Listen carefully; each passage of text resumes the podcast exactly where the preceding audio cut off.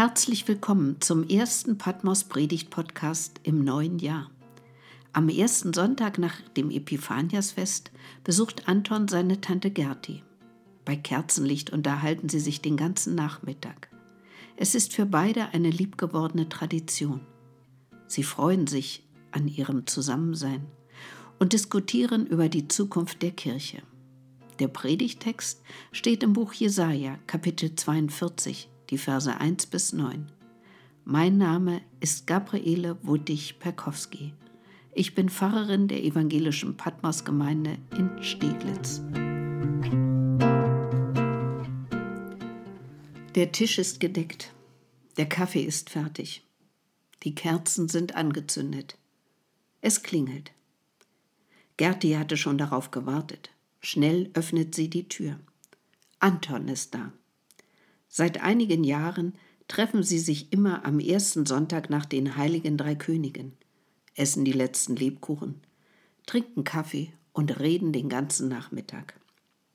Ein liebgewordenes Ritual, seit Anton in ihre Stadt gezogen ist, weit weg von seiner Familie. Sie sind weitläufig verwandt und so ist das Treffen auch ein wenig Heimat. Sie freuen sich beide darauf.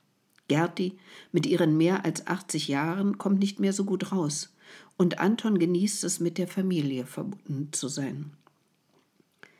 Wie schön es wieder bei dir ist, freut sich Anton. So gemütlich mit den Kerzen. Hm, und die Lebkuchen. Es tut gut, wieder bei dir zu sein. Und dann erzählt Anton, was ihn gerade beschäftigt. Ein Jobwechsel steht an. Er ist unsicher, wie es für ihn weitergehen wird. Gerade in diesen Zeiten. Gerti hört ihm zu. Schön, dass er da ist. Es tut gut, nicht allein zu sein. Jetzt will er wissen, wie es ihr geht. Sie kann für sich selbst sorgen, aber die Begrenztheit ihrer Lebenszeit wird ihr bewusster. Dabei ist sie immer noch neugierig auf das Leben und darauf, was ihren Großneffen beschäftigt. Seine Generation ist die Zukunft. Jetzt sagt Anton, und die Kirche verliert auch an Bedeutung. Mir hat sie immer Sicherheit gegeben. Weit weg von zu Hause war ich in der Gemeinschaft der Christinnen durch die Taufe mit allen verbunden. Wie in einer großen Familie. Das hat mich fasziniert. Die Vielfalt fand ich spannend. Hier sind die Christengemeinden ganz anders als zu Hause. Und doch gehören wir in Christus zusammen. Aber wer geht hier in der Stadt noch zur Kirche? Das ist deine Generation, Tante Gerti. Die Jüngeren sind kaum vertreten. Und das hat nicht nur mit der Aufdeckung des jahrelangen Missbrauchs in der Kirche zu tun und dem ungeschickten Umgang damit. Es ist eine Krise des Glaubens. Die Leute brauchen keinen Gott mehr, um die Welt zu erklären. Ja, vielleicht, meint Gerti. Obwohl ich im Moment den Eindruck habe, dass es eine große Unsicherheit gibt. Und in ihrer Unsicherheit suchen viele nach abenteuerlichen Erklärungen, suchen Sicherheit ohne Gott und fallen in magisches Denken oder machen sich abhängig von abstrusen Vorstellungen. Dagegen ist die Bibel ein wahres Aufklärungsprogramm. Wenn das so ist, kann die Kirche das gut verbergen, beharrt Anton. Da treffen sich Menschen zum Kaffeetrinken und allen möglichen Freizeitbeschäftigungen. Ich glaube, die Kirche macht das, damit überhaupt noch jemand kommt. Da geht es ums Wohlfühlen. Von Aufklärung oder Bibel höre ich da wenig. Was hast du gegen das Wohlfühlen? will Gerti wissen. Selbst in der Jahreslosung klingt das an. Wer zu mir kommt, den werde ich nicht abweisen, sagt Jesus. Und genau übersetzt heißt es wohl, den werde ich nicht hinauswerfen. Also, die, die da sind, sind richtig. Ja, aber wieso kommen Sie damit zur Kirche? Das kann doch überall stattfinden, wehrt sich Anton. Genau, überall. Auch in der Kirche, stellt Gerti fest. Aber ich verstehe, was du meinst. Wir haben mehr zu bieten als Kaffee und Kuchen. Obwohl wir beide das hier auch sehr genießen, unser Zusammensein. Was erwartest du dir von der Zukunft, Anton? will Gerti wissen. Was ist dir wichtig? Du, Tante Gerti. Du bist meine Familie hier. Mein Glaube ist mir wichtig. Meine Freunde. Und ich hoffe, dass es mit meiner neuen Arbeit klappt. Und dann gibt es Sachen, die mir Angst machen.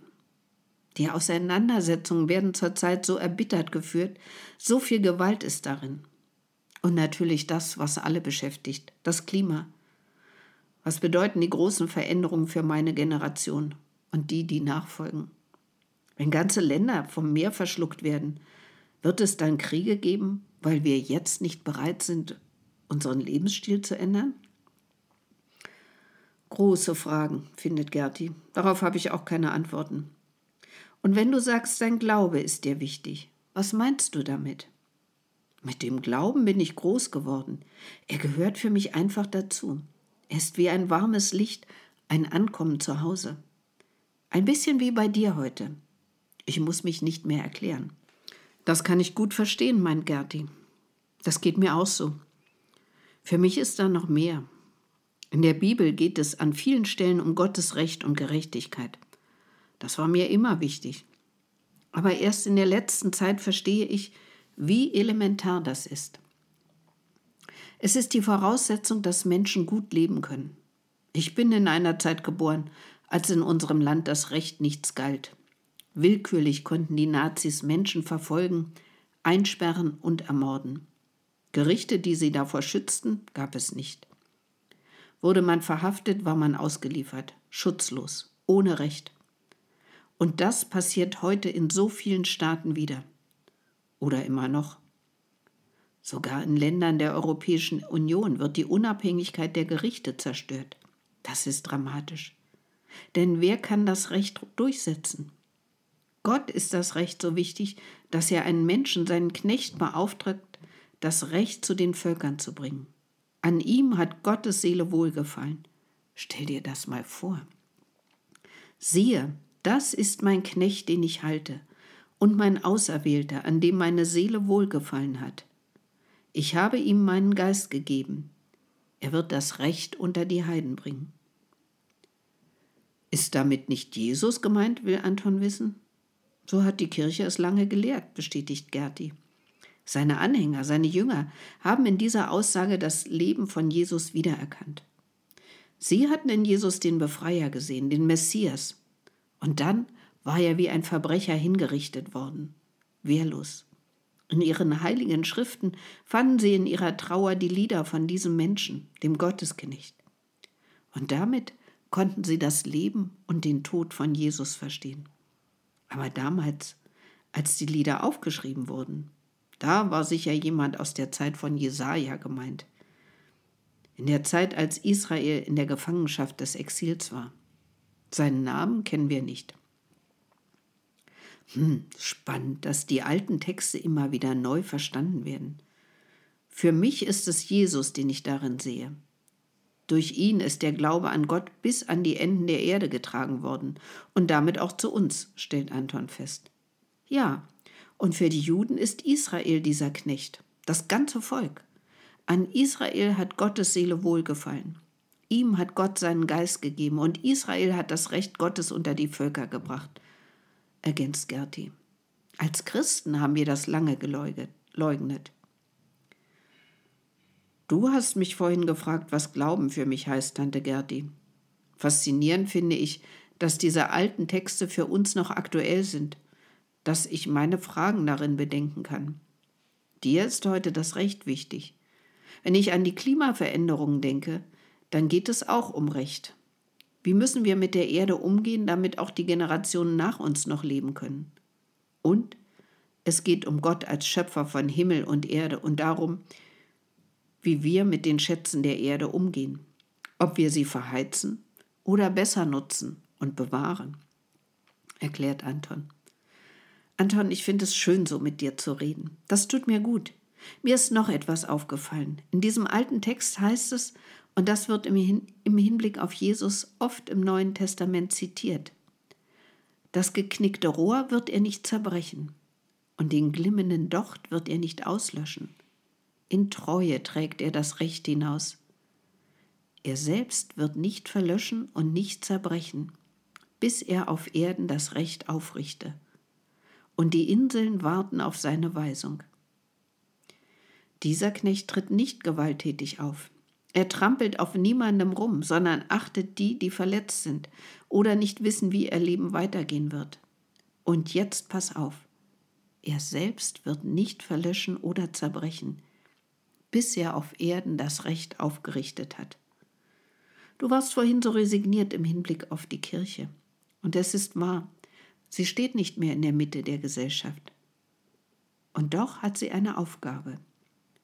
Ihre Türen öffnen, Dasein für Traurige, zuhören, Leid aushalten, Gott loben und danken, miteinander feiern. Mit einem Wort leben. Das Wort weitertragen. Auch der Kirche gilt die Zusage. Sie wird nicht verlöschen und nicht zerbrechen. Tante Gerti, das ist schön, dass du mir Mut machst. Das kann ich gebrauchen. Und weißt du, was mir an diesem Lied auch gut gefällt? Gottes Recht ist Licht bis ans Ende der Welt. Ich hoffe, es leuchtet auch in die dunklen Ecken hinein, wo Verschwörungsglaube und Hass gedeihen. Und stell dir mal vor, wenn wir auch im Gespräch mit Juden und Muslimen Gottes Recht entdecken, das uns richtig und heil macht. Das wäre ein Licht für Frieden und Zukunft in der Welt. Ja, und wir sind dann immer noch auf dem Weg. Wollen wir noch anstoßen auf das neue Jahr und das Licht, auf das wir warten? Gern, Tante Gerti. Ich freue mich auf das, was vor mir liegt. Lechheim, auf das Leben, sagt Gerti, als die Gläser gefüllt sind. Auf das Leben, prostet Anton.